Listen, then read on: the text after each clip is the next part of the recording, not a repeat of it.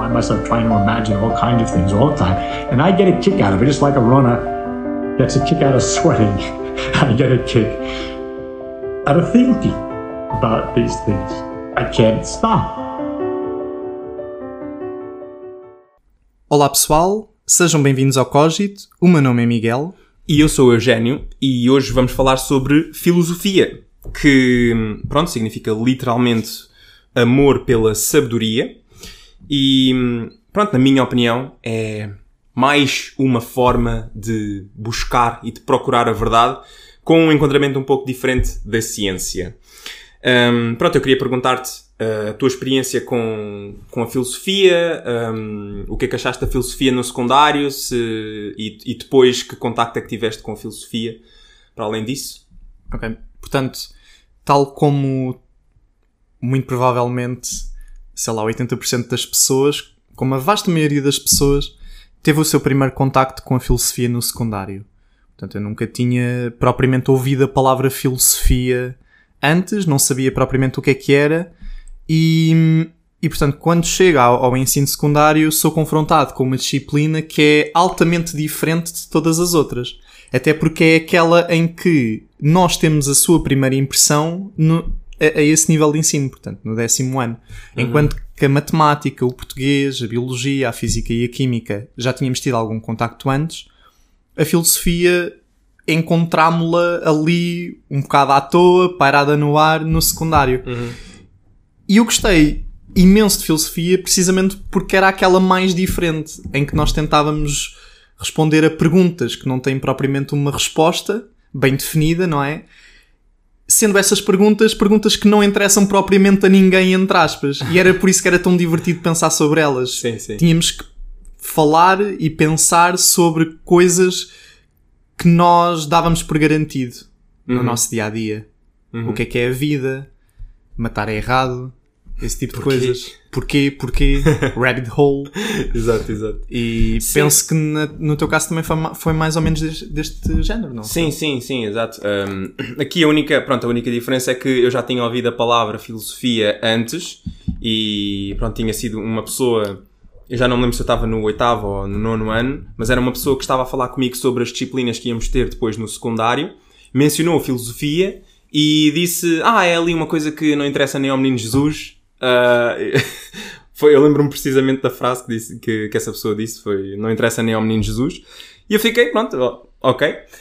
Um, mas depois a realidade é que no secundário eu também gostei imenso de filosofia um, para já, a, a, filosofia também tinha uma coisa que era bastante diferente das outras, que é a questão toda do, dos exames no que toca à filosofia. Porque, por exemplo, português e matemática, nós temos aqueles exames nacionais que, pronto, são obrigatórios, não é? Um, e biologia e fisicoquímica, a mesma coisa, é? Depois nós tínhamos aquelas disciplinas que eram inglês, acho eu, e filosofia, acho que eram as únicas que, como não tinham um exame obrigatório. obrigatório, aquilo, a matéria era sempre um bocado mais. Um, havia mais. Flexibilidade. Mais alguma flexibilidade. Se bem que mesmo assim, mas pronto. Dentro dos, dos possíveis tinha um bocado Sim. mais de flexibilidade. E pronto, como é óbvio, abordava assuntos que eu descobri que, que, que gosto bastante. Um, como estavas a dizer, eh, questões todas que tenham a ver com ética, uh, questões que tenham a ver com estética até, religião, um, e são coisas que hoje em dia fazem parte da minha vida, estás a ver? E o primeiro contacto que eu tive foi efetivamente um, nessa altura. Eu depois, o mais interessante é que eu, eu durante o secundário, décimo e décimo primeiro, eu até gostei de filosofia, uh, mas a realidade é que eu comecei a ficar mais investido na filosofia depois de já não a ter na, na escola. Uh, quando eu entrei para o, para o décimo segundo ano foi quando eu comecei a fazer coisas mais um, por mim próprio, a ler, a investigar, a ver vídeos e tudo mais. Um, mas sim, foi, foi uma boa experiência e filosofia não é de todo é, só coisas que não interessam nem ao menino Jesus. É um, um, uma atrocidade dizerem uma coisa dessas. Mas pronto. eu gostava também de, de, mencionar que pronto, nenhum de nós é. Só um disclaimer: nenhum de nós é filósofo correto? E, e, e eu não sou, eu não sou académico, o Miguel é académico, mas é no ramo da física, não é? E nenhum de nós tem credenciais de filosofia, nem nada disso. Eu não faço investigação e, ah, é literatura, nem nada disso. Eu simplesmente sou interessado, é um hobby meu. E, pronto, no, teu caso é a mesma coisa, não é? No- Sim, sim, se calhar não tão, eh, não tão profundamente, mas sim, também gosto bastante de filosofia, gosto de pensar sobre estas coisas. E nós há bocado estávamos a falar aqui behind the scenes sobre a quantidade de livros que temos por ler. Ah, é? pois, pois. Tu tens uma lista enorme sobre com algumas obras muito, muito, muito relevantes. E se calhar até podíamos falar um bocadinho agora sobre isso, se quiseres. Por exemplo, eu lembro-me que, já fora do secundário, o primeiro livro de filosofia que tentei ler, Hum. portanto eu não consegui ler aquilo, que aquilo tornava-se bastante ah, enfadonho, na minha opinião. Um livro super interessante, mas é difícil digerir Uhum, aquilo, que é a República de Platão. Ui, mas... Platão, Platão ah, costuma normalmente fazer. es- escrevia obras em formato de diálogo, não é? Em que ele tinha Sim, várias sim, personagens e lá está, tentavam encontrar uma verdade, Uhum. seja lá o que isso for no âmbito filosófico, mas tentavam encontrar uma verdade através da argumentação. Uhum. E era sempre muito giro tentar desconstruir aquilo e interpretar, porque havia muitas coisas que a pessoa tinha que entrar no contexto específico da altura Pois, e eu pois. acho que era essa a parte que era mais difícil para mim, estás a ver? Yeah. Era mais difícil tu entrares dentro daquele banho cultural, eh, étnico, digamos assim. Eh, et- não sei se propriamente é uma, uma boa palavra, mas portanto, cultural. Era muito difícil tu chegares lá mesmo com as notas de rodapé do livro. Pois, pois. Porque Ok. Os, os argumentos Mas em si o- não eram, não eram muito difíceis. O que era difícil era tu colocaste no contexto para tentares perceber a que é que eles estavam a referir. Pois, ok, percebo. A, a- a- escrita em si não era, não era difícil? Não, eu não achei. Tipo- Eu, eu não achei, mas também tenho que dizer que tenho algum à vontade com o português e, portanto, se calhar para mim. Não, é pá, é verdade. E, e com o grego? Até porque na altura era, era a obra traduzida. Não leste na língua original? não li, não li, não li. És um, és um, um Sou mesmo poser. Plebe, plebe. Estou a brincar. Mas, hum, então, é, é é assim, no- normalmente às vezes, por exemplo, o Kant é, é- não é que, o Kant é, muito, é muitas coisas. Os argumentos são difíceis de compreender, mas a escrita em si também é difícil de compreender, porque foi escrita em alemão, e já em alemão acho que a escrita já era densa, e depois nenhum de nós lê alemão, né? percebe alemão, portanto ainda é traduzido e tudo mais. Claro. Um, mas eu, eu, por acaso estava para te perguntar se tens algum filósofo com que te identifiques mais uh, ou que, pronto, que gostes mais, que tenhas mais algum apreço. Acho que para te responder a essa questão temos que voltar um bocadinho ao secundário. Ah, porque foi no secundário que nós apanhámos aquele banho térmico de vários filósofos e das suas ideias, as confrontações entre as ideias de uns dos outros e não sei o quê. E eu acho que no meio daquilo tudo, o filósofo que eu gostei mais e admirei mais e de certa maneira me identifiquei mais foi com o Kant. Porque o Kant, a ética kantiana prende-se, portanto, na boa intenção, na tal boa vontade. Lembras-te lembras disso? E que, de certa maneira, contrapu- contrapunha-se à visão utilitarista do John Stuart Mill. E, portanto, Então tu, tu, tu és pró uh, Kant e anti-Stuart Mill? Não. Diz que não, sim. não necessariamente. Diz que sim. Não necessariamente porque eu consigo, aliás, eu consigo perceber que no mundo real, lá está, o- a ética kantiana é muito difícil porque é uma ética platónica, é muito idealizada, é sunial, não é? Não é tão cotidiana, na minha opinião. Devido a, a Sim, vários contextos, sim, ao sim. contexto, ao contexto, uh, à sociedade como, como ela está moldada nos Claro. termos atuais, é muito difícil empregar a ética kantiana, mas, mas é uma ética muito pura. É uma É- é ética isso. no limite. eh, Epá, é difícil dizer a melhor, estás a ver? Mas pelo, pelo menos neste momento, para mim é a melhor. Yeah, yeah. Mas imagina, eu, eu acho que aqui a questão é. hum, co- como princípio, como- porque lá está, nós, a, a ética do utilitarismo também podes, podes aplicar a mesma lógica. É impraticável. Também é tão, é tão impraticável quanto a ética do, do Kant. É só impraticável de outra forma. Percebes? Porque é a questão de tu. As consequências é que importam. Pá, e sim, tu, tu, tu terias de estar infinitamente a fazer o cálculo para saberes que consequências é que as tuas ações vão ter. Eu, eu, eu como sou, Consigo. Eu, eu, não, eu não sei porque é que eu sou assim, mas, mas, mas pronto, eu, eu tenho a tendência para sempre que possível tentar ter princípios o mais. ahm, o mais Sólido? sólidos possível. Eu, eu ia dizer rígido, mas, mas rígido não é a palavra certa. Eu acho que sólido é, é, é melhor, como tu disseste. E a questão da filosofia do Kant, a filosofia moral do Kant, é que sim, é impraticável, como toda a gente diz, mas como princípio, como, como a máxima, certo? Sim. É, Como- é imagina um como- princípio melhor do que o utilitarismo, na minha opinião. Sim. E para, além da teoria ser mais elegante, estás a ver? Sim, sim. Eu não sei porque. Eu, eu acho que eu, porque eu acho que tu consegues atingir um perfeccionismo moral mais ah, não sei só não sei só honestamente, mas consegues atingir um perfeccionismo moral ah, de forma mais pura. Lá está, estou-me a repetir, não consigo encontrar Uhum. Pois. uma palavra melhor através do canto do, que- do, do mil, não é?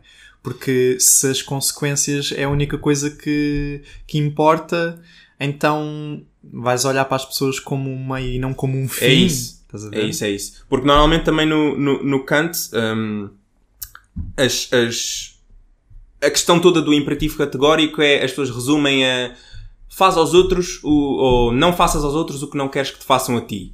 E isso é, um, isso é legítimo, não é? Mas a- a- o que está mais subjacente na filosofia do Kant é uma cena que para mim é, é, é mesmo algo super hum, valioso, que é ter as pessoas como fins nel- nelas próprias, estás a ver? Que era o que tu estavas a dizer.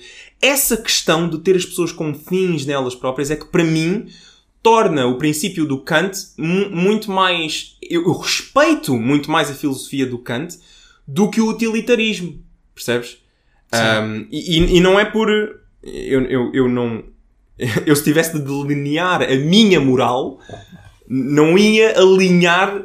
hum, não ia alinhar a 100%, não sei que porcentagem da minha filosofia moral é que ia alinhar com a do Kant. Mas, mas lá está, é uma questão de. Pá, eu, eu vejo de forma muito. Para mim, o Kant ganha in- inequivocamente. Mas, mas pronto, Sim, isso sim, sou sim. eu. Há, muita- há muitas pessoas que são utilitaristas. Um, e pronto, temos, temos de. E aquela, aquela frase, não sei se foi construída desta maneira, mas a frase de hás de tal maneira que as tuas ações se tornem lei universal. É, Sim, pá, é- é belíssimo. é- eu, eu acho. Sim. É bué da fixe. Pois é, concordo. É. Mas pronto, o Kant é, obviamente, também é um dos meus filósofos favoritos. Também tinha aqui na lista um, para mencionar. Tens mais algum? Ah,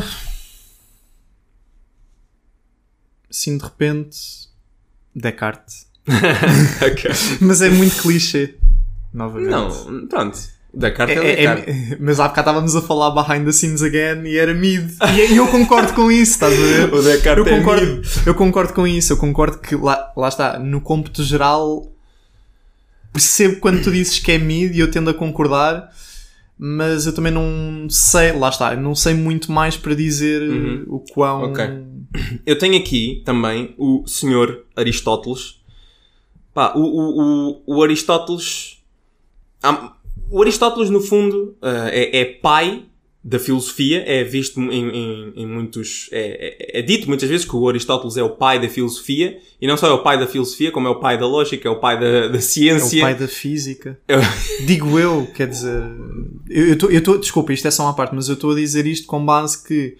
Com, com base no facto de que as universidades até à, à, à Idade Média, portanto, ali por volta de mi- 1100 e tal, 1200, 1300, enfim, até ao Renascimento, Uhum. Ensinavam física aristotélica. Pois. Era isso que era lecionado. Ah, ela, ela é daquelas figuras também que estava envolvida em, em muitas áreas e no que toca à filosofia em si, ahm, ele foi contra o- os seus mestres. Não é? Ele, ele ahm, diverge. ah, Platão, por exemplo.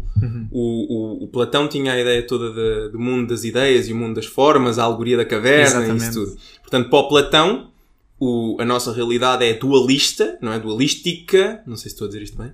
Ahm, porque existe o mundo aqui concreto, físico, da matéria e, e, pronto, material. E depois existe o mundo das ideias. E o mundo das ideias é que é a cena fixe, estás a ver? É que é o real. Tipo, o mundo das formas é uma ilusão, é uma coisa qualquer. Pá, e eu sempre tive algo, pá, sempre tive algo, um pet peeve com isso, estás a ver? Uh, e o Aristóteles nega essa suposição. Estás a ver? O mundo das ideias e o mundo das formas não são duas coisas diferentes, é tudo parte da mesma substância. Os gregos tinham esta cena toda das substâncias por causa do, do cosmos e a mitologia, não sei o quê. O, o, o Platão ah, achava que eram duas substâncias diferentes, o, o mundo das ideias e o mundo das ah, formas. E o Aristóteles diz que não, que não é assim, é tudo a mesma substância. E Sim, isto depois sim. influencia muitas coisas. E é ah, engraçado, desculpa estar-te a interromper, e é engraçado que o mundo das ideias só se dá no mundo terreno. Porque sem mundo terreno, sem mundo eh, material, não tens mundo das ideias, porque as ideias não existem por si só. Precisas ter alguém, Claro. nomeadamente num espaço, que tenha esses pensamentos, não é? Exato, exato. Portanto, eles não nunca na vida podem estar separados, têm que estar interligados. Seja lá de de que maneira for. Sim, sim, Mas- exato. E, e- e- pronto, eu, eu- Eu concordo contigo. Uhum. Eu não. Para mim, é, é só, só o facto dele ter, dele ter já esta diferença hum, em relação aos outros, aos, ao Sócrates e ao Platão, já é algo super valioso. Depois ele tinha a questão toda da ética para ele, era é, é a ética das virtudes. Ou, ou seja, Ok. Existe, ele tinha uma lista de comportamentos, ou, ou uma lista de virtudes, em que seguias aquilo e, ela, e eras uma pessoa boa. Enquanto que no Kant e para o Kant e para o Stuart Mill, eles estão a tentar arranjar uma maneira de justificar que ações é que são boas ou não, aqui, Exatamente. pontualmente, estas e aquelas. A pessoa é boa quando tem um bom caráter, para o Aristóteles. E não quando agiu bem ou mal em certa ou determinada situação. Para o. Aristóteles é se tu fores uma pessoa corajosa, se tiveres moderação, se fores ambicioso, se tiveres sinceridade, isso cria um caráter que vai fazer de ti uma pessoa boa. Um, é um pouco mais simples do que as, as, as voltas que depois mais à, à frente uh, uh, os filósofos tentam dar na ética para justificar certas ações, ações e negar outras Claro, e claro. pronto. Mas temos etc. que pensar que isto já foi feito há mais de 2 mil anos atrás. É impressionante Não, é como, isso, é é- que, é- como é que isto está tudo Isso- documentado e como é que alguém pensou nisto. não é? Exato, exato. E, e- depois o, o, o- Aristóteles fazia parte da Academia de Platão, ah, estudou e foi professor do, do Zoeu na, na, na Academia de Platão durante 20 anos e depois criou a sua própria. Foi tutor do Alexandre o Grande Sim, sim, isso eu por acaso sabia. Por acaso sabia, yeah. Das E- poucas coisas que sei. e. Tipo, César.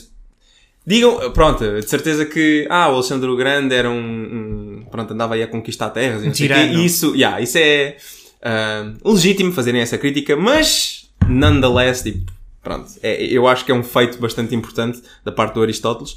E depois ele criou a sua própria hum, academia hum, e pronto, foi o, pai de muitas coisas, portanto eu, eu respeito e identifico-me bastante com o Aristóteles.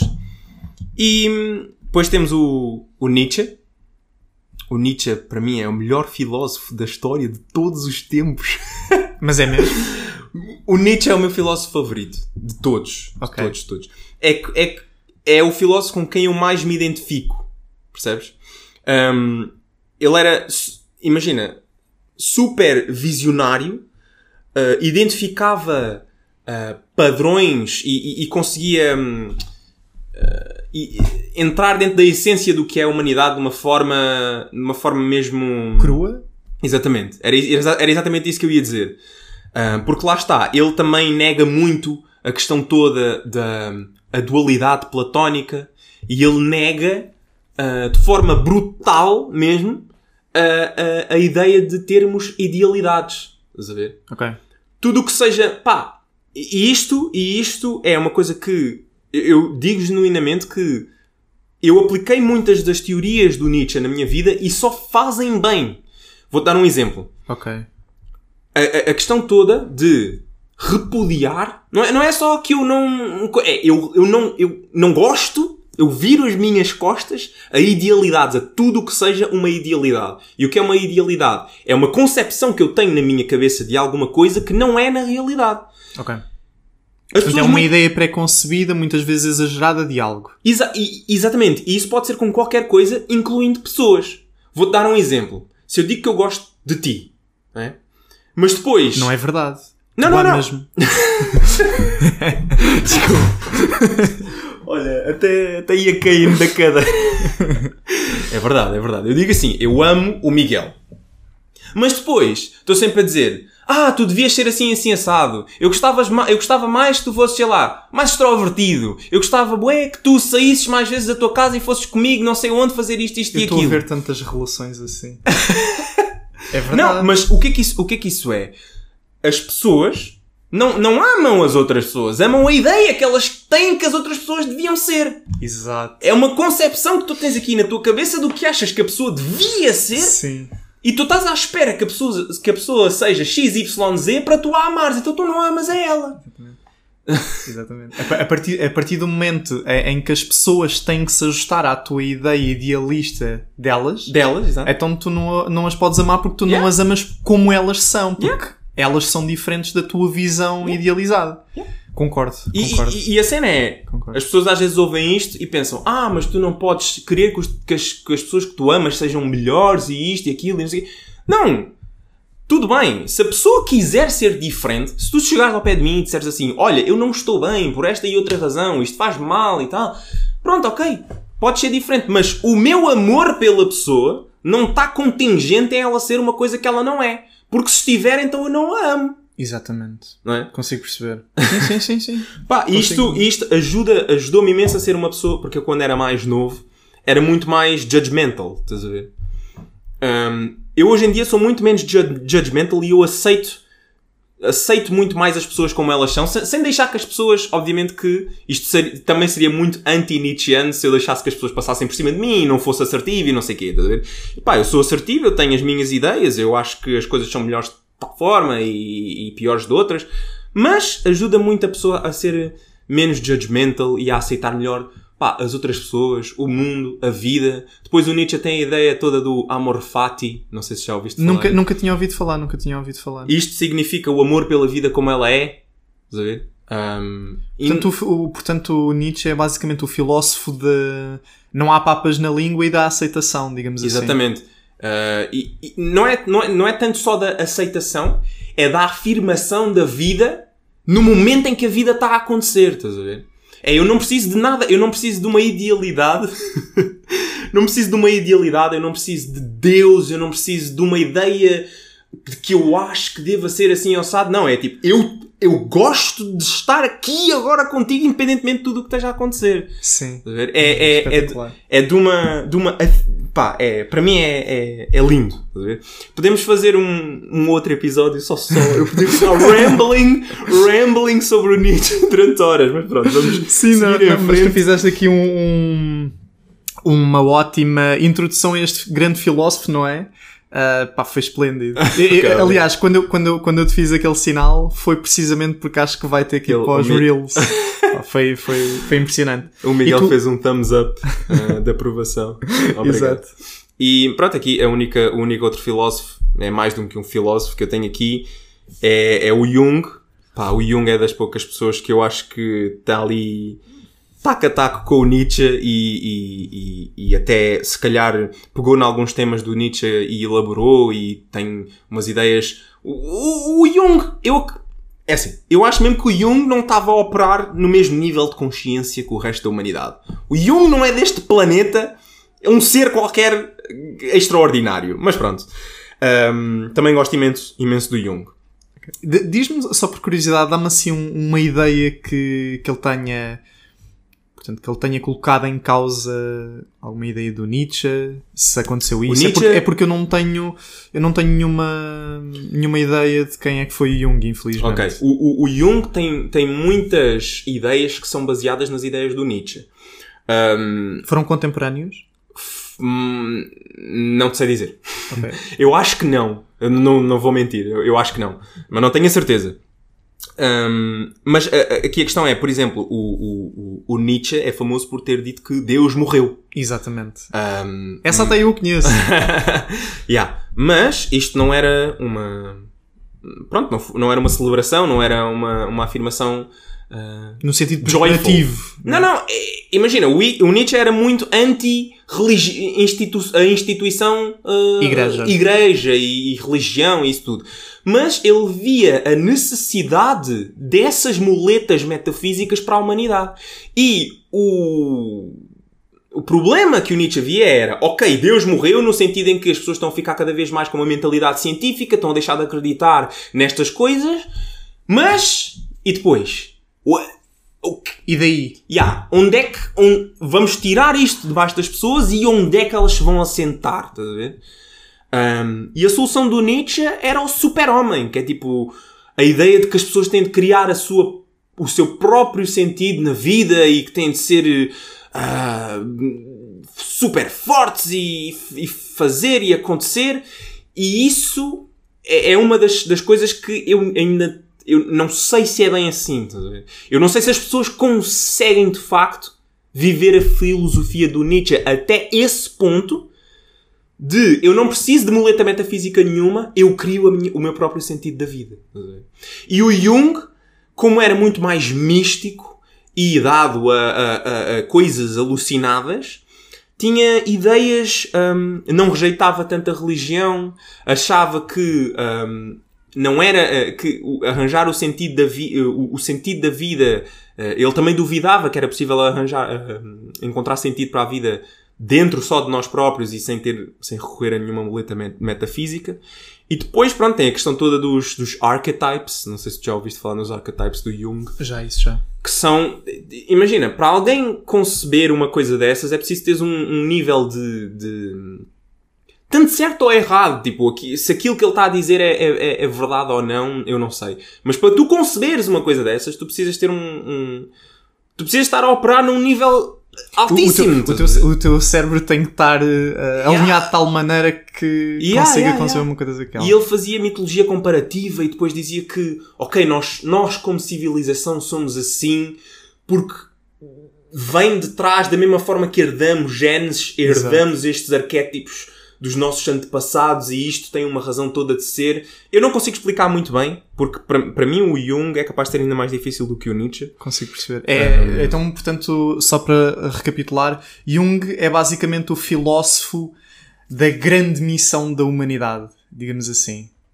Exata, Missão, exato. missão, missão da humanidade no sentido em que É- Fernando Pessoa fala de Portugal na mensagem. Este Portugal que está perdido no nevoeiro, Sim, não é? sim. é um, consegues traçar um paralelismo entre as duas coisas? Sim, o, imagina, ele, o- uma, das, uma das questões centrais no Jung é o processo de individuation, individuação, se calhar em português. Uh, no, senti no sentido de desapegarmos de outras pessoas, ou seja, não, Não. termos que depender de outras pessoas para traçarmos o nosso caminho. Não, não, não. Porque Então. o, o Jung, acima de tudo, era. O Jung era um psiquiatra. Ele, ele, não, ele, é, Ah, ok. ele é filósofo só no sentido em que.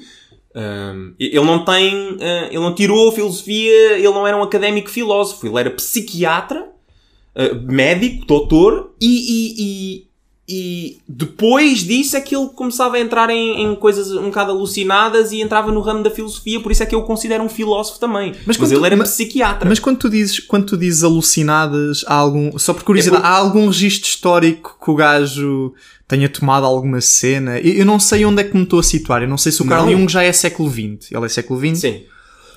Pá, LSD ou assim? Desculpa. O único, o único livro que eu li dele é uma autobiografia, que é o Memories, Dreams, Reflections, e ele não menciona nada disso, mas o gajo, tipo, tinha visões. O gajo tinha sonhos proféticos a dizer que, tipo, eu, eu sonhei com isto, eu tinha a certeza que aquilo ia acontecer. Tipo, a morte de não sei quem vai acontecer naquele dia, e o gajo dizia que aquilo ia acontecer e aquilo acontecia. E Cenas- acontecia mesmo. Tipo, according to him... Sim, sim, sim, sim, sim, claro, claro. Estás a ver? Tipo, imagina, qualquer pessoa pode chegar aqui e dizer Sim. press X to doubt, mas pronto, ele era alucinado nesse, nesse sentido. Ah, e a questão toda de tu dizeres que ah, nós, ah, tipo, por exemplo, Jesus, Jesus, é, e- e isto é tipo de uma proeza mental incrível, que é tipo, Jesus existe ou não existe? O que o Jung diria é, Jesus existe na medida em que é um arquétipo. Do género, Jesus não nasceu e morreu naquela altura. Jesus existe hoje em dia, estás a ver? Porque existem pessoas a viver, por exemplo, os cristãos que vivem e querem ser tipo Christ-like, estás a ver? Querem imitar o comportamento de, de Jesus, estão a incorporar. Acabam por personificar. Yeah, são o, o archetype do, Sim. do, do Savior, estás a ver? De Christ. Yeah. Ou seja, ah, as ideias do Jung são, são, muito complexas, são muito complexas e. Uma já lá foi outra vez, desculpem. Isso é muito, isso é muito interessante. Isso é muito interessante, exatamente. Mas eu, lá está, eu, eu tenho ainda alguma dificuldade em, em expressar precisamente estes conceitos como deve ser, porque são altamente ahm, à toa. É assim, eu não sei quanto a vocês, mas acho que o Eugénio está aqui a fazer um ótimo trabalho em sumariar estes filósofos todos, por isso, da minha parte, não tenho, não tenho razão de queixa. Ok, é assim, eu, queria, eu aqui a seguir tinha hum, um, um tópicozinho sobre filosofia oriental. Ahm, tu tens alguma coisa a dizer acerca disto? Bem, portanto, novamente estamos a entrar num campo que eu não domino muito. Na verdade, sei, sei um bocadinho da mitologia japonesa. À custa de quem? À custa de Naruto. Mitologia japonesa está muito presente em Naruto, como provavelmente sabes. Sim, sim. Susano, Uhum. Amaterasu eram todos deuses japoneses. Yeah, yeah, os pains. O- os pains, exatamente, os, os caminhos, os, Os seis caminhos. caminhos, Yeah, exatamente. Uh, portanto, estão muito. uh, fazem muito parte da cultura japonesa e infelizmente ainda não tive a oportunidade de ir visitar o Japão, mas sei que é algo que está mesmo muito presente na sociedade até aos dias de hoje. Portanto, ele- embora eles tenham tido um grande avanço tecnológico, têm uma cultura de tal forma que não abandonam as suas raízes. Hum. E, Ok. e é interessante desse ponto de vista porque, por exemplo, na Europa, eu sinto que nós nos estamos a desapegar da- das relações milenares que nós temos com a Igreja. Quer elas sejam boas ou más. Hum. Parece Sim. que existe um, um- um desapego entre a sociedade e a instituição católica, o que seja, enquanto que no Japão se calhar é um bocado mais em- we embraced it. Uhum. Aquilo está mais ver? enraizado na, na, na cultura, se calhar. Não sei, eu também não. É- não sei. lá está, Pa- parece-me que Pois. parece-me A parece mim também parece-me que sim. Não- É assim, depois em relação à filosofia oriental, pronto, temos o budismo, taoísmo.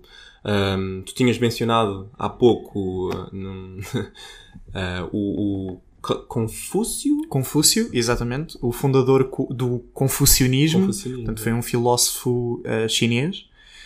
Ahm, eu não sei, não sei Esse- propriamente muito da obra dele, mas sei que impactou de tal forma que se vocês visitarem a Faculdade de Letras da Universidade de Lisboa, vocês vão encontrar precisamente o Instituto Confúcio, Uhum. que é um instituto Ok. chinês em, em Portugal. Eu, eu sinto, eu, não, eu, eu posso estar a dizer uma coisa errada, mas eu sinto que o confucionismo para os chineses e a filosofia oriental é, é, é como se fosse o equivalente do estoicismo na, na, na Europa, que é no fundo um- uma filosofia que tem a ver com condutas. hum, hum, Moderadas? Sim, é. é, é, pronto, é, é muito. É muito. É rígido no, no- na sua construção, o confucionismo. E a seguir ao confucionismo, eu sei que existiu na, na, na China também, hum, o taoísmo, que eu não sei se já ouviste falar, mas por exemplo, aquele, o símbolo do yin yang. Exato. É, yin yang? Yin yang? Não sei. É, é um símbolo taoísta. Porque, pronto, para, para os taoístas, aquilo era. a, a realidade é, é um fluxo e as pessoas têm de fazer o melhor para fazerem parte do fluxo também. eh, as coisas são todas uma só. Eh, e depois a seguir a isso, pronto, o, o, budismo é um. É um uma, é- isto são tudo. Lá está, nós estamos a falar de, de religiões, mas o interessante é que as religiões orientais são muitas vezes filosofias mesmo de vida mais do que muitas ah, religiões ocidentais. Ah, o budismo, por exemplo, é um, um- um- é- é- vem do hinduísmo um, e depois pronto propagou-se um, para entre desde a Índia para a China até ao Japão e tudo mais. E pá, o, o- eu, eu gosto imenso de, de budismo e de taoísmo. Isto é um bocado. gosto de ouvir o Alan Watts. Uh, todo- é assim, existem horas e horas do Alan Watts, que é um, um filósofo, um, é um filósofo ocidental, mas que estudou um, teologia e mais concretamente teologia oriental. Uh, é assim, muitas pessoas vão me dizer que eu- isto é cena de leigo, porque é aquela coisa tipo, ah, o, o contacto que tens com, com este conteúdo é através de um. Pronto, ele é um entertainer no final das contas, estás a ver? Certo, mas nós deixamos logo o disclaimer a dizer que nós Exato, não somos académicos, nós somos amadores. Exato, exato. Exatamente. Um, e depois, pronto, é assim. um, outro tópico que está aqui inserido na, na questão da filosofia é a questão da religião em geral. Não é? Um, eu não sei, é assim, tu tens alguma. eu- eu- se isto for intrusivo para ti, Sou diz-me. agnóstico.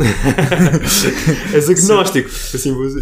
Uh, sim, por agora, portanto, eu acho que já tinha dito no episódio anterior que mandava a descobrir um bocado em termos Ah, religiosos e posso dizer que até há bem pouco tempo andei a ouvir o Alcorão, Uau! mesmo, mesmo a versão em árabe, Uhum. a versão que não é traduzida, uh, para ter algum contacto com este tipo de coisas, porque lá está, nós muitas vezes falamos de, de tal verdade, de atingir a verdade, e eu que estou inserido num meio científico, racional, analítico, sintético, Yeah, yeah, yeah. muitas vezes acabo por, eh, por pensar, epá, tem que haver, tem que haver mais coisas para, para descobrir, Aham. estás a perceber? Tem, tem que haver mais matéria-prima para, para um gajo pensar, Uhum. dito, dito desta forma. E, e acabo por me refugiar, portanto, em, na altura, no, mais pós anos da licenciatura, acabava por me refugiar nos meus poemas, naquilo que escrevia, nos meus textinhos, e agora acabo por me refugiar um bocadinho mais no estudo, obviamente que não académico e tão pouco intensivo, eh, da religião, de alguns textos, de tentar perceber de que forma é que se enquadram hoje, eh, quais é que são as consequências a nível cultural desses textos. E uma coisa que tenho, que tenho eh, aprendido, e obviamente que ainda não, não li muito, porque aquilo são muitas churas, se não me engano é assim que se... Juras? Exatamente, acho que é assim que se diz. Portanto, os, os vários, digamos, capítulos já acho que se chamam churas Ok. do Alcorão. Aquilo que tenho aprendido é que epá, é uma matriz, digamos, mental relativamente diferente do cristianismo ao qual nós estamos tão, tão habituados. sentido? Uh, por exemplo,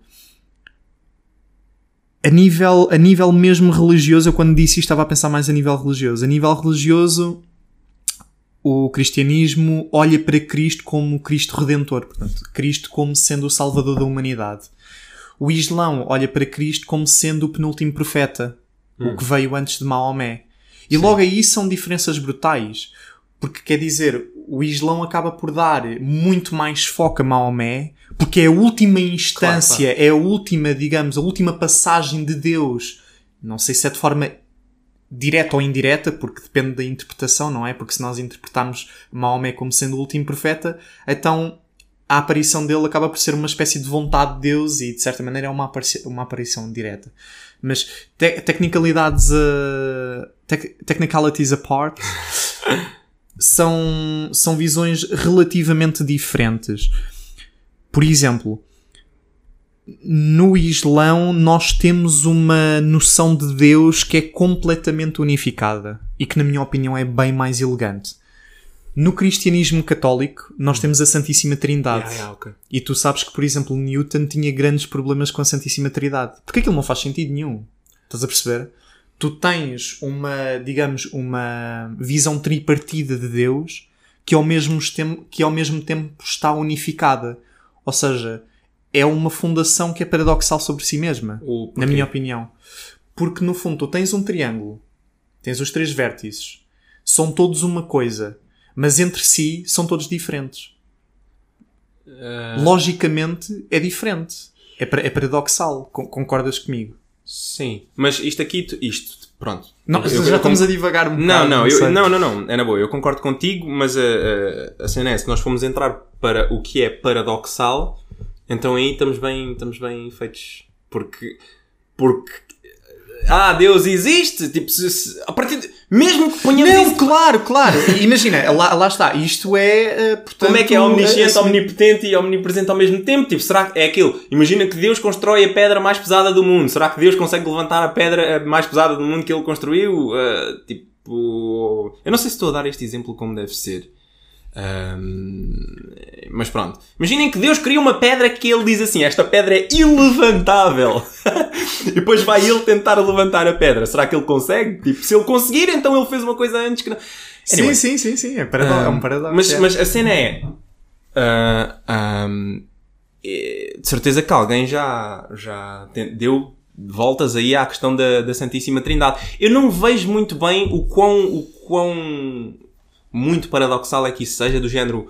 Tu tens. Por exemplo, isto é uma questão um, um, taoísta também, que é Deus é tudo. Eles acreditam que Deus é tudo e e, e o Alan Watts diz várias vezes nos vídeos dele que é nós somos todos Deus, tipo, nós somos tipo as máscaras de Deus. We are the masks of God, estás a ver? Nós somos Deus, nós simplesmente não sabemos que somos, estás a ver? Ou seja, a ideia toda de haver uma entidade divina que se manifesta de formas diferentes não é muito. Para mim, não é muito.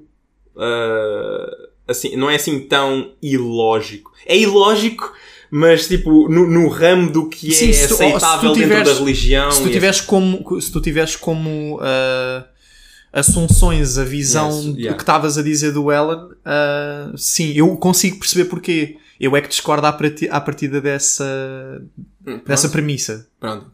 Mas, mas sim, mas sim, eu consigo perceber. Legit. Um, tinhas aqui posto Chomsky, Foucault, Peter Singer, queres falar sobre isto? Sim, por acaso queria falar sobre isso porque senão tu não me deixas falar. Não, ah, desculpa. não, estou a brincar. Epá, oh, estás, estás, a fazer um, um, trabalho, um trabalho espetacular. Uh, portanto, quem quiser obrigado, patrocinar obrigado. Eugénio e as suas filosofias está à vontade para ligar para o 912. Eu coloquei aqui o Chomsky, o Michel Foucault e o Peter Singer porque efetivamente foram estes os últimos filósofos uh, que vi. Uhum. Por exemplo, ontem à noite tive a ver um, um um debate entre o Chomsky e o Foucault sobre a natureza humana. Uhum.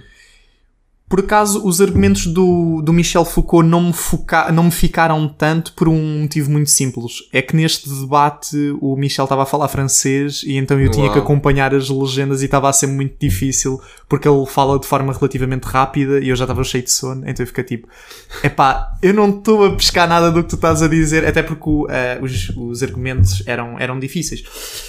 Uhum. Mas falando um bocadinho precisamente do Michel, ele aparentemente era um filósofo da ciência, foi uma coisa que ele deu a entender nesse debate, e ele utilizava muito a biologia para falar sobre a natureza humana. Portanto, uhum. ele ia buscar, um, buscar mesmo a, a, a, psicologia, que de certa maneira está ligada com, com a biologia, não é? Ia buscar mais o quê? Ia buscar também a maneira como a própria ciência evolui, porque para ele a ciência é basicamente uma grid que vai tapando outras grids e vais construindo uma edificação do conhecimento. Uhum. Ou seja, tu tens uma mudança de paradigma. Uhum. Percebes? Tu tens aqui uma base que é o conhecimento, tu colocas a nova grelha, que é o novo, o novo paradigma, e tu ao mesmo tempo acrescentas novo conhecimento e, e eliminas em parte do que tu já tinhas. Uhum. Porque à visão desse paradigma, algumas coisas estão completamente erradas. Ok. Por exemplo, relatividade geral de Einstein e Newton. Estás a perceber? Tu consegues, tu consegues reter a ideia de que no sistema solar a física newtoniana funciona e é-nos útil, ao mesmo tempo, a nível fundamental, conceptual, a relatividade geral de Einstein demarca-se completamente da de Newton. Que é, tu tens um, na, na de relatividade geral, tens um tecido do espaço-tempo que é a gravidade, que causa a gravidade, enquanto na outra é uma, é uma força que atua à distância. E portanto, uhum. quando tu colocas a nova grid, eliminas o lixo. Pois, pois, pois. Entre aspas. E portanto, ele, ele defendia muito esta visão da, da ciência e trazia para o debate. O, o Chomsky, o principal argumento dele era que nós tínhamos ideias ou melhor, o ser humano tinha predisposição para aprender coisas sobre os quais ele não dominava e utilizava muito o exemplo da linguística. Crianças que estão a aprender a, a uma, uma língua, a língua dos seus pais, eles não sabem a língua à partida. Aquilo uhum. que eles fazem é colecionar vários dados, que são, neste caso, palavras, frases, e de certa maneira o cérebro consegue rearranjá-las de tal maneira que conseguem a começar a falar de forma natural. É Portanto, é não realizam um curso, estás a perceber? Pois, não pois. vão estudar. É um mecanismo que é natural e orgânico. Uh -huh, é isso, e então, com base nisto, Chomsky diz que nós temos, tudo bem, uh, temos formas empíricas de conhecimento, tudo bem, mas tem que existir alguma coisa a nível profundo na mente humana, lá está, na natureza humana, que te permita dar esse salto indutivo, de certa maneira. Estás a perceber? Hum, e foi sim. uma coisa com a qual eu, eu, eu concordei bastante. E, e o exemplo da linguística é claro, estás a ver? O que é que, qual é que é o- a tua opinião em relação a isto? Não, não, eu, eu, eu, eu assim, eu não estava familiarizado com, com o Chomsky de todo. E o, no, o, o caso do, no caso do Michel Foucault, eu, eu, por acaso gostava de saber mais, porque o Michel Foucault é altamente influenciado pelo Nietzsche. É Completamente Tipo, notei, notei muito. ele, ele, ele, eu, eu acho que a maior influência para o Foucault é mesmo a questão, é, é mesmo o, o- o Nietzsche. Ah, mas isso que estavas a dizer ah, é interessante. ahm, ou seja, o argumento é que do Chomsky é que existe algo tem de haver. É questão toda. Eu, eu posso já falar sobre isto. Nós, hum, hum, eu estive a investigar o Hume causa do quiz que nós fizemos. Daqui a bocado já podemos falar sobre isso. Eu estive a investigar o Hume e, e pronto, o Hume, nós aprendemos no secundário a questão toda entre a diferença entre o Hume e o Descartes no que toca ao, ao- Ou apreendimento. Exatamente, ao, ao- ao- ao de onde vem o conhecimento. E, e o- o, Descartes era super. Pá, é tudo racional e, e pronto. E o Hume era muito mais do género. Ah, é, vem das experiências.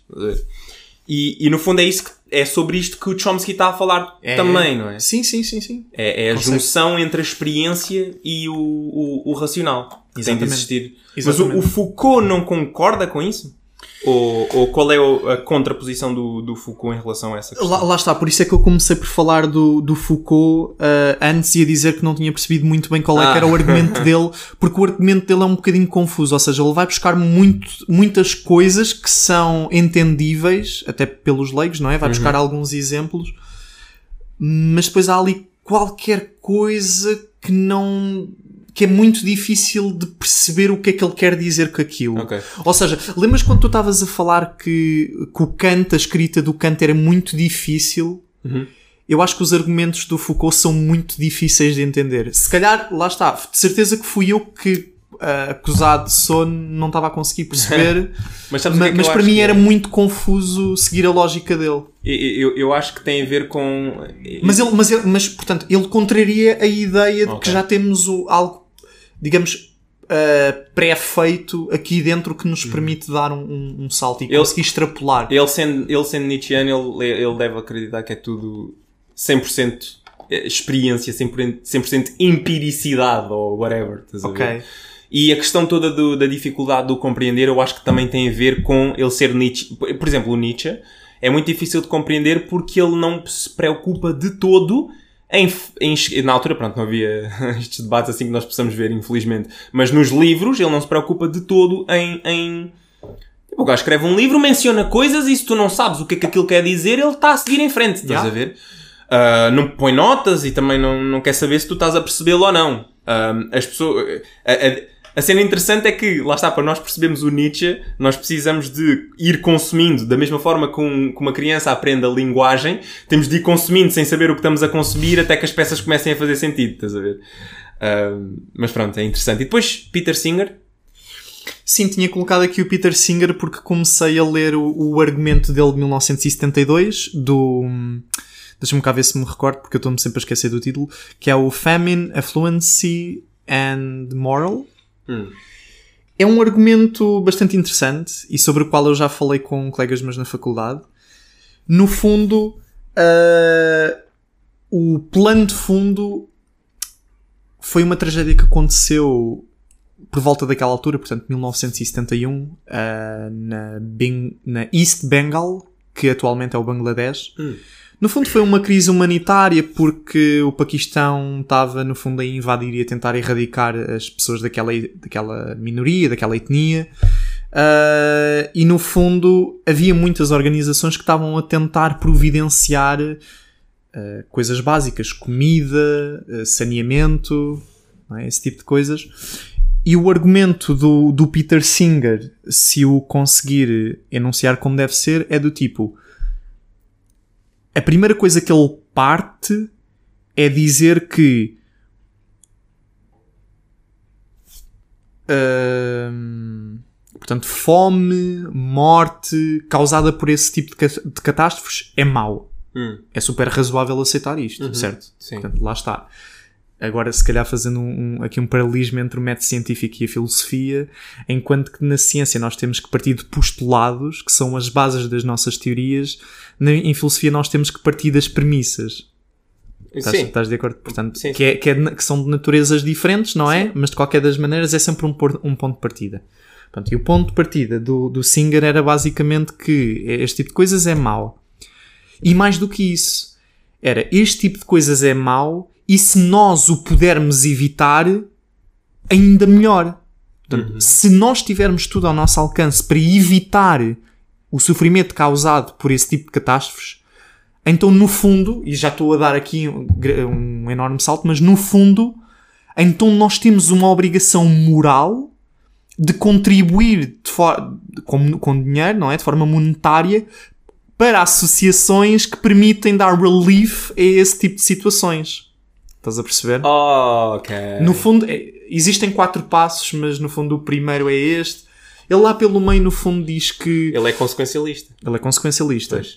Ah, Então ele, já não curto. Ele lá, ele lá pelo meio diz que ah, carros, casas, roupas novas são desprovidas de moral e, portanto, podem ser deixadas de lado para coisas que realmente fazem falta, que é ajudar a humanidade. Sim. A? E depois Ok. ele faz o- um argumento que é o argumento da criança a afogar-se numa fonte.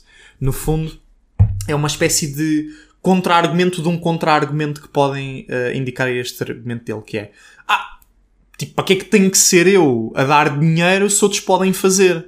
E então ele dá o argumento, que é um bocado redutor, reducionista, não sei como, como tu quiseres, mas no fundo o argumento dele é o, o contra-argumento ou contra-argumento do, do argumento dele é no fundo está uma criança a afogar-se na, numa fonte e tu estás a passar ao pé dela, mas estão várias pessoas a passar ao pé dela. Se toda a gente pensar que os outros é que vão lá, se toda a gente seguir esta linha de raciocínio, então a criança vai se afogar. Uhum. E uma vida não é salva. Estás a perceber? E ele acaba por extrapolar isso porque ele diz que em nada separa estas duas, situa estas duas situações por causa do mundo global em que vivemos hoje. Porque antigamente, antes de haver, de certa maneira, esta aldeia global onde nos inserimos, os problemas que estavam na Austrália estavam na Austrália. Tipo, Yeah, o que yeah. fica na Austrália fica na Austrália, estás a ver? O que acontece, exatamente, o que acontece na Austrália fica na Austrália.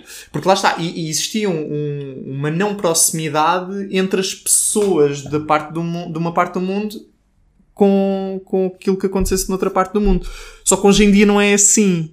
E está virtualmente ao nosso alcance nós podemos ajudar um maior número de pessoas Sim. possível. É, é basicamente esse o argumento dele. O meu, o meu, o meu, a minha questão toda com a, a moralidade hoje em dia é, lá está.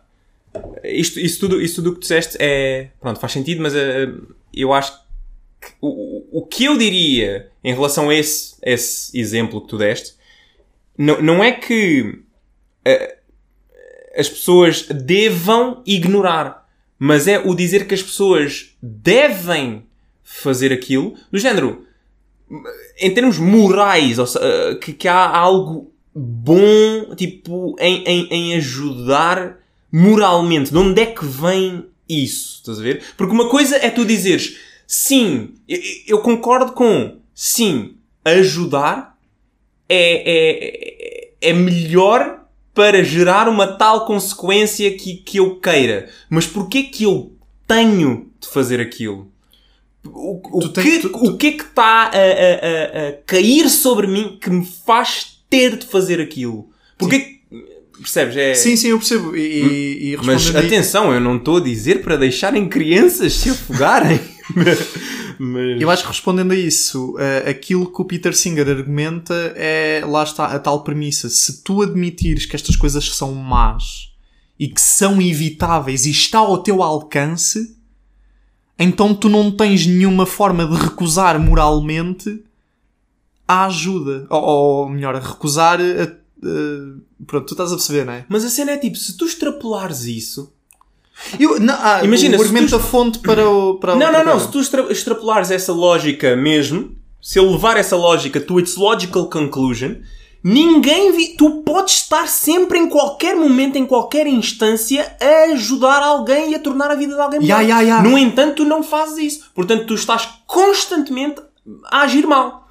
Estás a ver? É, é, é um bocado... mais ou menos isso. É Yeah. radical. É um argumento super radical. Aliás, ele lá pelo meio fala, por exemplo, ah, se tu, por exemplo, tu ires a um restaurante constitui, nesta ótica, um ato moralmente errado. Uhum. Tipo, uma ida ao restaurante, estás a ver? É completamente, entra, na minha opinião, ridículo.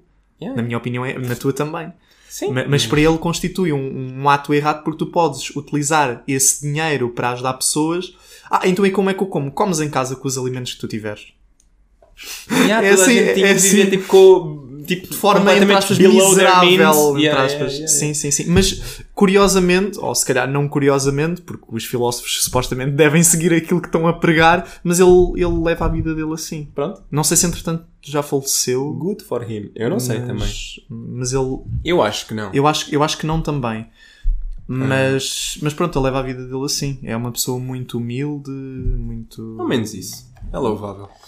Um, I commend him. Eh, entretanto, tu- nós estávamos a falar aqui sobre questões de moral e eu aproveito, pronto, nós fizemos um quiz um, para sabermos que filósofo é que somos. Eu, um, a mim calhou-me o Hume e eu fiquei, no way, uh, eu sou o Nietzsche, só me falta o bigodinho igual. Mas basta.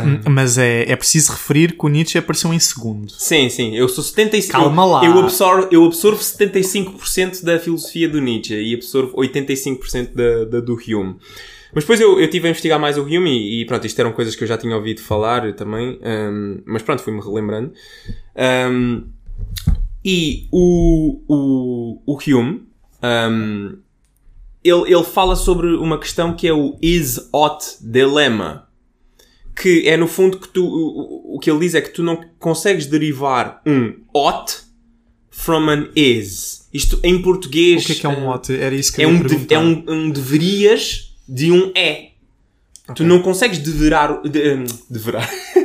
não consegues derivar um deverias de um é. Um exemplo. E- eu, eu vou tentar dar um exemplo. Ai, eu não sei se concordo já. Utilizando, utilizando. Não, não, não, não, não, tu não estás a perceber. Se calhar não estou. Este, este dilema do não conseguir derivar. hum, não conseguir derivar um deverias de um é, não está. Nenhum filósofo consegue dar a volta a isto. Até hoje, tipo, é, é uma questão tipo. O Hume tem razão. Ok, ok, ok, ok. Um, porque no que toca a questões de moralidade, estás a ver? Tu quando chegas ao final da questão, por exemplo, utilizando a, a- a- a- podemos pegar no Kant, estás a ver? Não matar, porquê? Ah, o imperativo categórico, tal, tal, tal, faz aos outros, pessoas em fins nelas, nelas próprias. Por, porquê? Tipo. Claro, podes sempre te perguntar porquê. Porquê, porquê. Que é, porquê que é correto, estás a ver? Sim. No caso dos, dos consequencialistas é, é, ah, as consequências é que são boas. E depois, tipo, porquê? Estás a ver? Tu podes dizer que, ah, eu quero maximizar o prazer e, e- e- e diminuir a dor. hum, e as coisas são assim e assado, mas não significa que elas devem ser assim e assado. Percebes? Eh, Eu não devo, essa questão do eu não devo matar, de onde é, porquê? Porquê que eu não, não, não devo? Estás a ver? Sim, tipo, sim, ok, eu não mato, é um is, estás a ver? Mas, Sim. mas tipo, não, onde é que está o dever nisso? Estás a ver? Sim, sim, sim, sim. E, e neste tipo de questões é, é mais fácil remeter para Deus. Portanto, os, o- os, os crentes sentem-se muito mais confortáveis a falar desse tipo de coisas porque é Deus. Exatamente. É, é- é Deus. Deus é que, que não quer que as pessoas matem, portanto, está aí a razão. Sim, sim. Em- E enquanto- isso depois enquanto- tem, em- tem outros problemas associados a isso, mas em geral é. é- exato, isso. Yeah. Tens razão. Mas, mas lá está, eu sinto que eu não estou a conseguir explicar muito bem o, o dilema do, do Hume. Um, Se calhar eh, podíamos começar a nossa. o- a nossa cena do perguntou ao chat GPT. Ok, não ok, sei ok. se. Então vá, olha, vamos tentar, eh, vamos tentar eh, perguntar aqui ao, ao, ao chat. Oi? Ao chat GPT. Eh, eu já tinha aberto isto aqui e tudo, mas eu vou, eu vou perguntar. um, explain the is ought dilemma. Vamos ver, o, vamos ver o que é que ele diz. Isto aqui nós somos fanboys do. do és fanboy do ChatGPT. Sou. Sou do ChatGPT, sou. O gajo é o teu best friend. Uh, digamos que. Oh, ChatGPT tem ajudado bué com o podcast, meu. Pois tem. Pois tem. É, é verdade, é verdade. Grandes dicas, ganda bro. Não, mas aqui a gente não, não compactua com máquinas. Desculpa, o que é que ias a dizer? Não, não.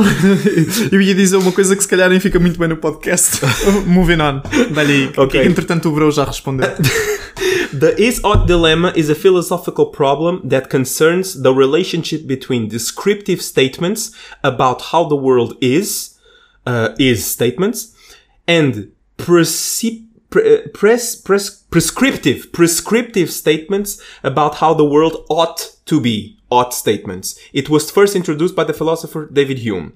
This it, um, the is-ought dilemma arises from the fact that it is dif- it is um, difficult to logically derive an ought statement from an is statement without making some kind of normative assumption. In other words, just because something is a certain way, it doesn't uh, necessarily follow that it ought to be that way. For example, the fact. Ok, isto é o que queremos. Um exemplo. Um, the fact, for example, the fact that there is a lot of suffering in the world does not necessarily mean that we ought to do something to alleviate that suffering. E que foi isso que nós acabámos de dizer do Peter Singer, meu. É bem engraçado como ele foi buscar esse exemplo. Hume? Sim, sim. O gajo estava a ouvir. Exato. Hume argued that there is a fun, uh, fundamental difference between statements about how the world is and statements about how it ought to be, and that it is not possible to derive normative conclusions from purely descriptive premises. Premises. In his view, ought statements cannot be reduced to is statements, and moral judgments cannot be justified by appeal to purely empirical facts. Um, ou seja, eu depois de ler isto eu começo a questionar se o is ought dilemma um, se aplica ao Kant ou não, porque no caso do Kant ele não está, a- não está a derivar uma, uma a- moral não vem de algo empírico, ou seja, não vem de uma consequência de algo que está a acontecer empiricamente. Sim, sim. Está é uma coisa puramente um, Racional. lógica, racional, estás a ver? Sim, sim. E, e fa- faz, faz sentido porque quando nós estávamos a falar há bocadinho do matar, a, a justificação moral para isso é que numa sociedade minimamente civilizada, matar é errado porque traz consequências negativas a, a, a nível de organização da sociedade, não é? Torna, implementa-se o caos, a desordem e esse tipo de coisas, não é?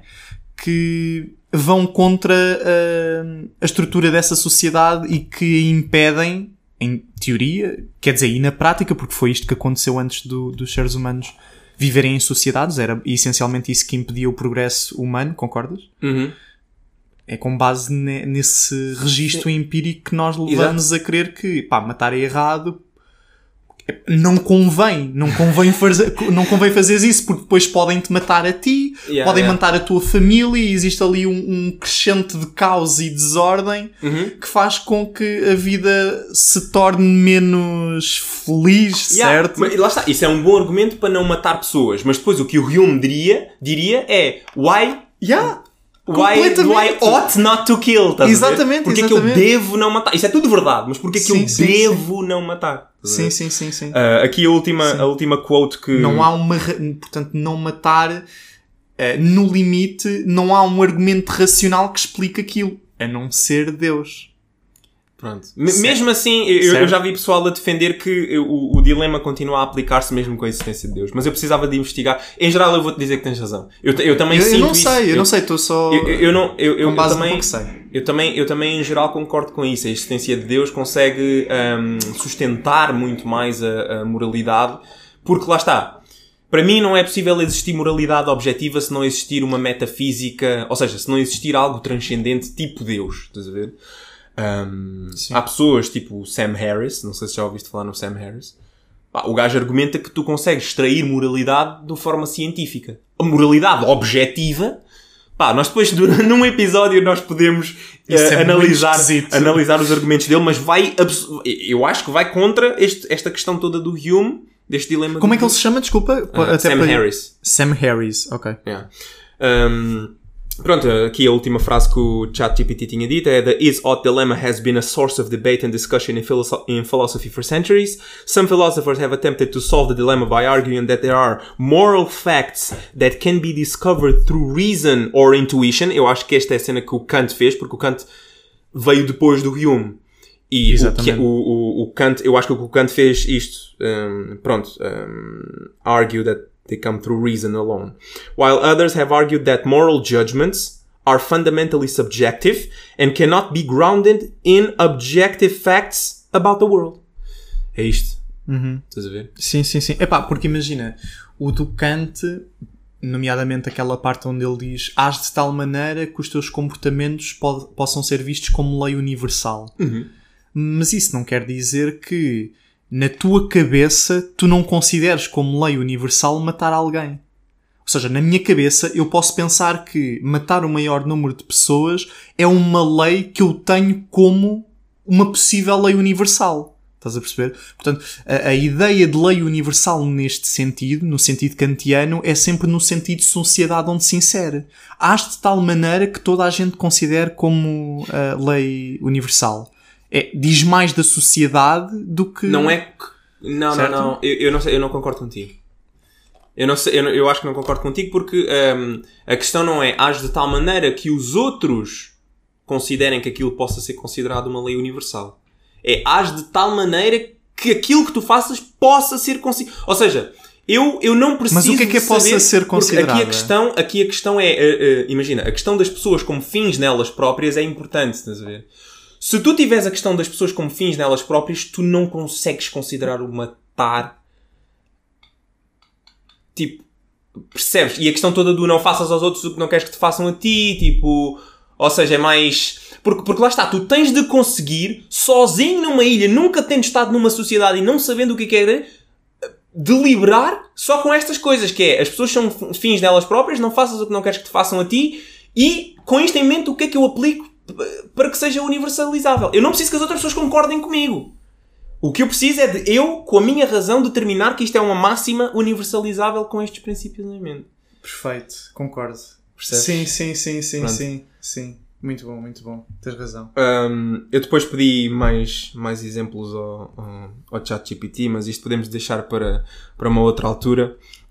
Um, depois, outra questão também incrível do Hume é que ele explica que causalidade não é algo empírico. O que é que isto quer dizer? Nós já falámos sobre isto eh, no que toca à morte. Se eu disser assim, tu vais morrer, tu podes dizer-me com legitimidade que eu estou a dizer uma coisa que eu não sei se é verdade. Sim. Não é? É verdade. E o que o Guilherme estava a dizer naquela altura é exata, é, era exatamente isto: é que ah, eu mando uma bola ao ar e ela, até agora, eu sempre que mandei uma bola ao ar, ela caiu. Uhum. Mas se eu agora tiver uma bola na mão e disser eu vou lançá-la ao ar e ela vai cair, isto não é uma, uma, tipo, matter of fact, estás a ver? É uma suposição com base em padrões anteriores. Hum, isso é um bocadinho cético. Não, é exatamente. Olha, olha, olha aqui a palavra que está escrita. Cético. Ah, ok, ok. Não é engraçado, é engraçado. Porque pronto, então é, ele basicamente não acredita nas ciências físico-químicas. Não, não, não, não. Não é certo? que ele não acredita. Não é, não é questão de não acreditar. Mas... É, ele, ele acredita que até hoje as leis da física e tudo o que está na natureza. Mas nada te garante que vá funcionar daqui para a frente. Exato, é isso. É tipo, logicamente tu não podes dizer que vá continuar. Estás a ver? Ok, que a gravidade funciona da forma que funciona e funcionou até hoje, mas tu sabes lá o que é que, o que, é que pode acontecer, estás a ver? Tipo, eu, eu acho que isto é fixe porque um, está no fundo a ceder, está no fundo a ceder e a dizer tipo, epá, há certas coisas que eu não sei. E dentro do que eu sei, ok, tudo bem, mas eu sei lá se, se as leis da física vão colapsar tipo agora no momento em que eu mando a bola ao ar. Sim, eu estou a conseguir, eu estou a conseguir perceber o, o argumento. Tu já ouviste falar de uma cena que é Dying from False Vacuum? Não. Basicamente, em teoria quântica de campo, desculpem o, o, o palavrão, desculpem o palavrão, mas em teoria quântica de campo, que é a teoria que trata, digamos, um, um, mundo muito pequenino da melhor forma possível aos dias de hoje, tu consegues ter, de certa maneira, a possibilidade de tu teres dois vácuos diferentes. Imagina que tu tens uma função. Hum. Vocês têm uma função. E essa função tem dois mínimos. um global e um local. Devido ao efeito de quantum tunneling, tu podes passar de um vácuo para o outro. Estás a perceber? O, digamos, entre aspas, o estado de energia pode passar por efeito quântico de, de tunneling de um vácuo para o outro vácuo. E ao haver essa transição, que teoricamente seria possível, as leis da física alteram-se todas. Nós deixamos de existir à velocidade da luz. ok. Isto tudo para perceber? di- ok, isto Isto, para dizer- isto, isto tudo para dizer que, no fundo, esta ideia pode ir muito bem, ah, não em contra a David Hume, mas precisamente ao encontro de David Hume, certo? Sim. Que não há nenhuma garantia, até mesmo a nível teórico, assumindo que teoria quântica de campo é uma descrição o mais realista possível da realidade. Aham. Nós não temos nenhuma garantia que, ups, olha, false vacuum, vamos todos morrer porque as leis da física vão mudar todas. Teoricamente, segundo esse quadro teórico, é possível. É, é- é interessante. Imagina o que Não- não fazia a mínima. Imagina o que é que era, tipo, ah, eu vou mandar uma bola ao ar e ela vai cair. Mandas e nesse momento, tipo, the universe breaks down e a bola vai, tipo, ao infinito. you, you die from a, you die from a normal disease. I die from false vacuum. We are different. We are not the same. É isso, é isso. Anyway, isto tudo para dizer o quê? O Hume era ganda gajo. Um, e pronto, até fiquei. Senti-me legitimado em, em, em, em ter-me calhado o, o Hume. A ti, nós não falámos sobre isto. A, que- a quem é que te calhou, calhou a ti? né? Foi o Kant. Pronto. Foi o Kant, sim, sim, sim. Eu, eu, há bocado, eu há bocado com aquela coisa do, do matar, eu estava a fazer um bocado de advogado do diabo. Pois, pois, pois. Estava Sim, a tentar encontrar ali um- uma brecha. mas, mas, mas de facto sim. Uh, pois calhou-me o Kant, porque o Kant, a filosofia kantiana, e diz-me se concordas comigo, acaba por dar origem aos direitos humanos, certo? Em que nós começamos a ver as pessoas como um fins nelas mesmas, não Sim. é? Tratar toda a gente com a dignidade, ter aquela noção de que todos os seres humanos são dignos, Uhum. não é? E, Portanto, sim, a eu mim não, a mim, portanto, eu, eu acabei por não. Os iluministas eram. eram- Exato. Voltaire. O- Voltaire, o, Vol- o Voltaire. também. O meu, o- vou só dizer aqui, o, o meu livro favorito é um livro do Voltaire. Não sei se tu sabias isto. É, como é que se O chama? Candide. Ah, não, não, por acaso não. Por acaso, pensava que o teu o livro favorito era o, o Maquiavel. Yeah, porque eu sou bem maquiavélico, é isso. É, é Estás a isso. mandar, eh, estás a mandar cheio de pau. Para já, não, olha, era impossível. Está onde? Está ali. Ahm, era impossível, sabes porquê? Aqui. ah, o, ma- o príncipe. Ah, pois é, pois é. Ahm, é impossível eh, eu, eu gostar assim tanto do Maquiavel porque ele é prag- prag- pragmático. Pragma, prag- pragmatismo. Sim, é, ele é pragmatista. Não sei. Pronto, é. Yeah. Ele subscreve ao pragmatismo. Yeah. E o pragmatismo é uma força- forma de consequencialismo. Sim. Portanto, não, o Maquiavel é fixe, tenho aqui o livro O Príncipe, já li, mas não. O meu livro favorito é, é do Voltaire, é o Candide. É livro pequenino, incrível, meu. Candide, incrível, incrível. Candide tem, de certa maneira. Explica-me lá, ou, ou conta-nos melhor a origem dessa palavra Candide. É Cândido. Cândido? É Cândido, é uma pessoa cândida. Ok. O que é que significa, sabe? Não, não, deixa-me deixa tentar, deixa tentar dizer o que, é que, o que é que estava a passar na minha cabeça. Voltaire, Uhum. iluminismo, iluminismo. Iluminismo, luz. Lâmpadas. Lâmpadas, luminosidade. A unidade de luminosidade é candela. E depois cândido. Eu estava a tentar relacionar estas coisas todas. Eu pensava que ias dizer lumin, iluminismo, candide, candeeiro. uma coisa. Olha, estás a ver? Uma coisa qualquer assim. Mas não, a palavra cândido significa uma pessoa pura ou inocente. Estás a ver? Eh, e isso tem a ver. O, o personagem principal chama-se Cândido. Pronto. Ok. Pá, é, é, é um livro incrível. Acho que toda a gente devia ler. É, é pequenino. E a certo ponto eles estão cá em Portugal durante, durante o terremoto. É, é, A sério? Ah, que giro. é bom. Ok. Anyway, um, Bom, nós temos aqui um. Eu tinha aqui apontado um último tópico que tem a ver com filosofia também. É algo que nós falamos imensas vezes sobre isto. É, vai, ter, vai ter que ser. Não, não podes revelar isto, tem que ser um episódio por si só. Tem, tem mesmo que ser. Ok, não, não vou revelar, vai ficar aqui mis- tópico mistério em que eu e o Miguel. Acho que discordamos, não é? Estamos, Discordamos ta- não, sei, não sei, as nossas conversas, eh, nossas conversas são tão desestruturadas em relação a isto, vai all over the place. É. E ainda por cima, da última vez que nós falámos sobre isto, nós falámos sobre isto com o nosso, com o tropa, com o Afonso. Shout out ao Afonso, se estiver aí a ouvir. Foi, foi com Chegámos a falar com o Afonso ou falámos, falámos com o André? Eu Com o André, com o André falámos. Chegámos a falar porque vocês foram-me levar a casa, Yeah, yeah. ao bairro. Foram-me levar ao bairro. Às tantas da manhã. Às ta- já eram duas e tal, três da manhã. É sempre. Yeah, a yeah. pé. E pronto, ok, deixamos assim tópico, tópico sombrio. Uh, vai haver outro, outro episódio especificamente em relação a isto.